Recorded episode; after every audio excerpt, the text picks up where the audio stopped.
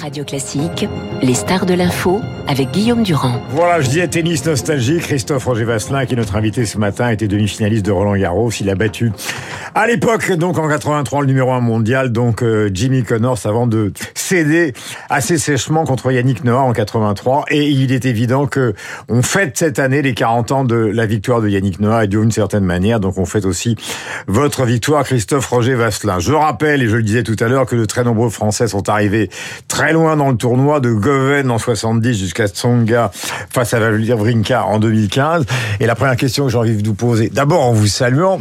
Bonjour, merci Merci de me recevoir. La première question que j'ai envie de vous poser, c'est comment vous expliquez que les deux numéros 1 français se soient fait jeter hier? C'est-à-dire que maintenant, on se retrouve dans une situation où, si ça se trouve, il en reste encore trois en circulation, mais il y en avait 28 au départ, il n'y aura aucun Français en deuxième semaine. Bah écoutez, euh, bon, ils n'ont pas encore perdu, hein, en laissant leur une chance euh, aujourd'hui de, de, de, gagner. Euh, bah c'est des cycles. Hein. C'est vrai que euh, dernièrement, il y a eu quatre super joueurs euh, sur les dernières années, donc les ce qu'on appelait les quatre mousquetaires, Tsonga, mon fils Gilles Simon et Gasquet, qui sont donc en fin de carrière. Bah, Gaël, mon fils, a abandonné parce que bon, bah, 36 ans, il a fait un super match. et Gasquet a été éliminé. Il a été éliminé aussi par Riner Knecht, un autre Français. Donc ils sont bon, ils ont ils sont en fin de carrière. maintenant Maintenant, le renouveau n'est pas encore tout à fait là. Il y a deux jeunes euh, de 18-19 ans qui sont vraiment des gros espoirs. C'est Arthur Fils et Lucas Van Hache qui sont euh, mmh. euh, 60-70e mondiaux pour l'instant, mais euh, on espère qu'ils rentrent rapidement dans les 50 premiers et plus haut. Mmh. À 18 ans, tout est encore. Mais Christophe, vous êtes hyper, hyper, expérimenté. En plus, vous avez un fils, Edouard, qui est un des meilleurs joueurs de double du monde, puisqu'il a gagné une fois Roland Garros, il a été deux fois finaliste à Wimbledon. Tout ça, c'est parce qu'il avait un problème de hanche et qu'il n'a pas pu continuer sa carrière euh, donc en, simple, oui. Il vient même de gagner euh, à Miami, donc il est quand même un Master 1000. Donc comment se fait-il qu'il y ait eu un tel trou pendant dix ans? Bah, écoutez, si c'est la fédération, c'est la euh, direction technique, on est mauvais bah, comme des cochons. non, c'est difficile à dire. S'il y avait une solution miracle, euh, bon, on la prendrait, hein, mais je veux dire, euh, je crois que les jeunes travaillent, les entraîneurs travaillent. Alors, est-ce qu'ils travaillent assez?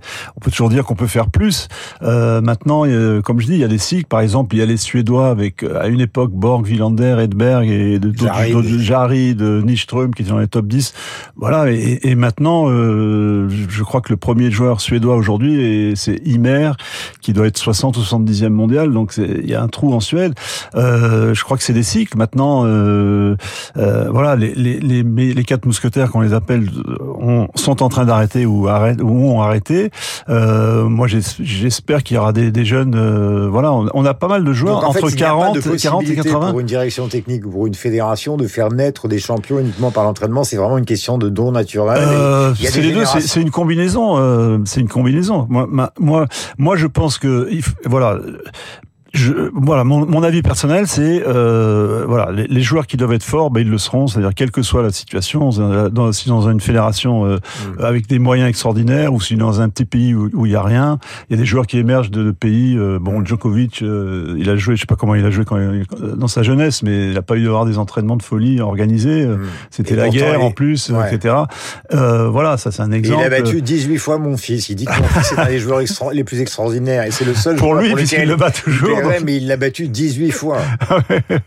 ah non, mais il est plus fort, bah, c'est sûr. Ah. Donc ça, c'est évident. Mais euh, mais euh, voilà, arriver, arriver à sortir des champions, c'est une recette euh, où il n'y a pas de recette magique, malheureusement. pour le. Hmm. Donc on peut pas mettre en cause fondamentalement, dites-vous, ni Moreton, ni Escudé, ni ceux non, qui ont de toute façon, c'est un, un travail de sur sur 10 ans. Vous avez un jeune aujourd'hui qui a peut-être 7 ou 8 ans, qui va peut-être gagner Roland Garros dans dans, dans 15 ans. J'espère qu'il est français, euh, mais il peut être de n'importe quel pays s'entraîner. Les joueurs aujourd'hui cognent très fort ils ont un engagement physique absolument monumental et ça joue un rôle beaucoup plus important qu'à l'époque euh, qui était la vôtre où au fond on était fort physiquement mais il y avait une partie de don qui était quand même euh, plus important. En 83 donc euh, non seulement vous avez battu Fernando Luna que vous n'aviez jamais battu puis vous avez battu Hans Gunther que vous n'avez jamais battu et tout d'un coup on découvre Christophe Roger Vasselin qui arrive sur le cours face à Jimmy Connors qui est numéro un mondial avec sa célèbre coupe à la Beatles. oui êtes grand et flanqué, etc. On doit le dire, euh, pendant le début du match, personne n'y croit vraiment. Et puis, en 3-7, vous le sortez. Euh, euh, et ça devient hystérique. Oui, oui. Alors moi, j'ai toujours, chaque fois que j'ai joué un match, même contre des joueurs euh, beaucoup plus forts que moi sur le papier, j'ai toujours cru que j'avais une petite chance. Hein. On a deux bras, deux jambes comme l'adversaire, et donc moi, tous les matchs que j'ai joués de ma vie, j'ai toujours pensé que j'avais une petite chance de gagner. et donc, Connor, c'était à l'époque une montagne. Il était oui, tête oui, de vrai. numéro un. Oui, oui, c'est vrai. C'était le numéro un mondial. Alors je l'avais, peu de gens le savent, mais je l'avais joué deux ans auparavant, en 81, au premier tour à Roland Garros, et j'avais perdu en 4-7, accroché. Euh, bon, il m'avait battu, donc je le rejouais là. J'ai joué que deux fois, deux fois Roland Garros. Et, et donc je me dis bon bah j'ai une petite chance, euh, je sais comment le jouer, etc. Ça a marché. J'étais très concentré, j'étais très bien physiquement, et donc euh, voilà, tous les ingrédients étaient réunis pour que je fasse un, un super match, et ça a marché. C'était du Vasselin parce que j'ai revu le match pour préparer cette émission. C'est-à-dire que vous lui avez fait une mayonnaise avec oui, essentiellement des revers chopés, puis des lobes en plein soleil, etc., etc. et il a, lui qui était un attaquant né, hein, il tapait dans la balle comme un sourd, mais il a fini par se prendre les pieds dans le tapis, quoi. Oui, tout à fait. C'est la tactique que j'avais mise en place. Euh, euh, c'est pas mon jeu de jouer comme ça euh, habituellement dans, dans, dans, plein de matchs. J'aime bien monter au filet, attaquer, mais là je savais qu'il fallait tenir, tenir et euh, jouer son coup droit, qui était quand même son point faible. Tout le monde, sait, tous les joueurs jouaient son coup droit euh, quand il le jouait. Il savait que c'était, il avait un revers extraordinaire et un coup droit plus friable. Donc j'ai réussi à tenir et le, et le, faire rater un peu plus que qu'il ait fait de coups gagnants. Donc c'était ça, ça se joue à peu de choses parce que 7-6 le troisième set si je perds le troisième set, euh, bon, ben, tout peut arriver, hein, tout, est, tout est possible. Et on voit une nuée de gens autour de vous, autour de la chaise d'arbitre. Oui, euh, Vous mettez votre blouson, vous levez les bras, il y a des photographes. Euh, oui, je, je me souviens, on, on, de folie. on, me demande de lever les bras pendant, pendant cinq minutes pour les photos, etc. Je me souviens de ça. Oui, oui, les gens, je pense que ça peut, c'est impossible aujourd'hui avec la sécurité. Personne ne peut rentrer sur le cours comme ça s'est passé là, oui, effectivement. C'est Après, donc, vous jouez Yannick qui va gagner le tournoi donc contre Villambert. Il était lui numéro 6 mondial. Et alors là, vous prenez une tôle. Comment ça ouais, Alors, je pense que mentalement, j'étais un peu au bout du, du, de mon chemin. J'ai j'ai tenu le premier. Alors, j'avais joué Yannick aussi dans un autre tournoi qui s'appelait le National, euh, qui tournoi, tournoi qui n'existe plus, tournoi euh, pour, entre Français. J'avais mené 2-7-0 et j'avais perdu donc en 5-7. C'était il y a peut-être trois ans auparavant. Donc, je savais que j'avais une chance aussi. Euh, mais bon, c'est mal passé pour moi. Euh, et bon, c'était l'année. Il a, il y a pas que moi qui a pris un 6-0. Lendl a pris un 6-0. Euh, je crois que Jarid a pris un 6-0 ou 6-1 au, premier tour. Euh, donc il était vraiment très dur à jouer. Et j'ai un peu craqué. Alors on m'a dit que dans tous les jeux, quelqu'un m'a dit ça, j'ai pas regardé le match, j'ai pas envie, euh, que j'avais une balle de jeu à tous les jeux au deuxième et troisième set. Bon, c'est pas, s'il me dit ça, c'est peut-être que c'est vrai, mais bon, le score euh, a été effectivement très sec.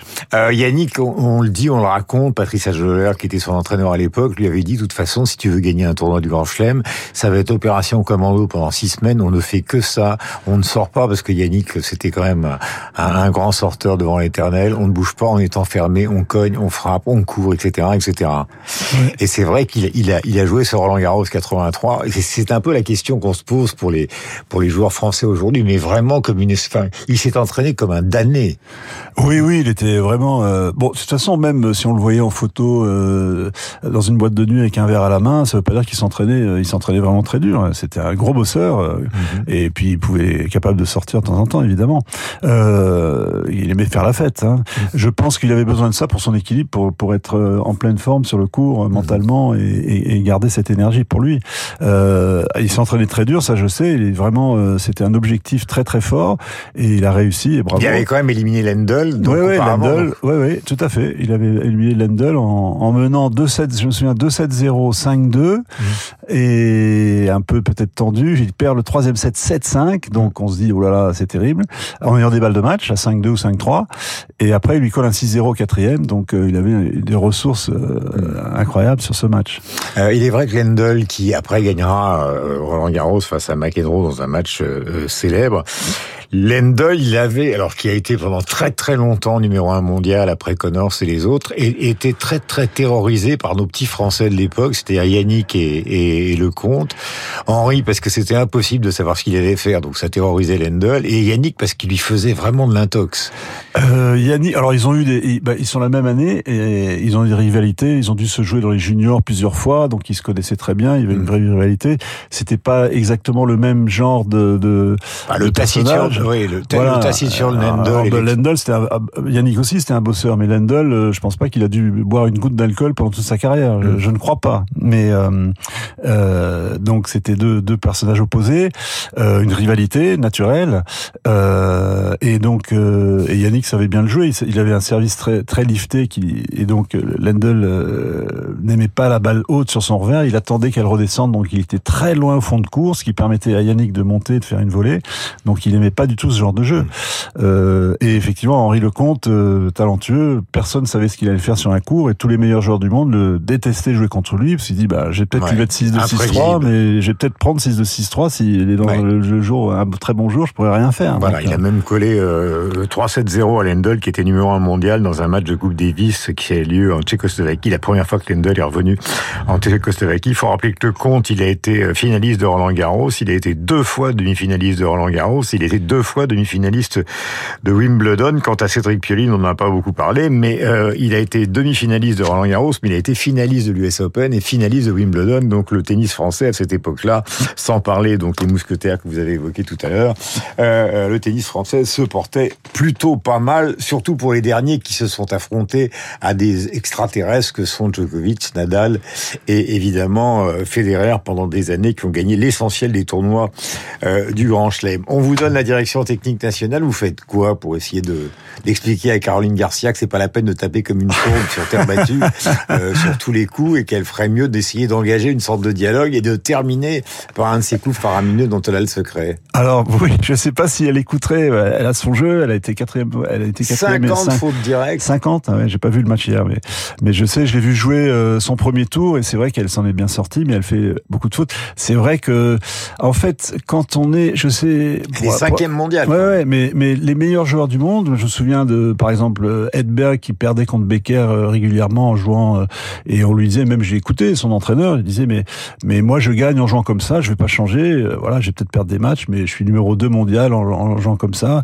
Et, et donc, euh, mais je pense qu'il faut avoir un, quand même un plan B ou en tout cas un plan A prime dans certaines situations euh, et qu'il faut pas jouer. Euh, oui, il faut jouer un, peu différemment sur terre battue par rapport à, surface rapide. Ça, c'est mhm. Sûr. maintenant, il n'y a pas de recette miracle. Je dirais à tout le monde de travailler. Je regarderai dans le détail de ce qui se passe, comme je pense font les, les, les, gens de la fédération aujourd'hui. Et bon, on a franchement, on a, on a deux espoirs français qui, voilà, j'espère qu'ils vont vraiment percer et arriver rapidement, rapidement dans les dans les 30 Sauf premiers. Ils ont dans les pattes euh, Rune qui oui oui il y a, y a deux trois Rune, Alcaraz, Alcaraz euh, qui sont déjà dans les 10 enfin numéro 1 mondial et dans les 10 premiers euh, et avec l'italien Yannick Sinner donc on se demande déjà s'ils ont pas un, un métro de retard. Vous avez toujours la passion du tennis Oui oui j'adore ça. Moi je préfère aller faire du sport et jouer au tennis que de m'enfermer dans une salle de sport et faire du du vélo. Je trouve ça plus sympa d'être sur un cours de tennis. Voilà il y a 65 ans vous jouez combien encore en grande série? Euh, écoutez, j'ai repris depuis 4 ou 5 mois parce que je me suis fait euh, donc euh, opérer de la hanche. Euh, et donc euh, je joue peut-être 15-1, 15-2, mais peut-être j'espère jouer oui, la seconde série dans, dans, si je continue à m'entraîner un petit peu pour reprendre encore mieux, oui, physiquement surtout. Merci, merci mille fois Christophe de nous faire revivre cette année 83 qui va être célébrée par la fédération sur le cours avec cette victoire de Yannick Noah et donc le parcours magnifique que vous avez fait en battant donc le numéro 1 mondial, ce qui finalement a beaucoup aidé Yannick parce qu'il jouait contre Connors en finale, ça aurait peut-être été une autre, une autre paire de manches, bien que Villander fut le tenant du titre de l'année d'avant quand Yannick l'a battu. Donc en 3-7, nous étions donc à Roland Garros en 83. Mélange d'actualité tennistique, mélange de passion et mélange de tennis nostalgie. Nous étions avec Christophe Roger Vasselin, tout à l'heure toute actualité politique, avec donc Franz Olivier Gisbert et la revue de presse de.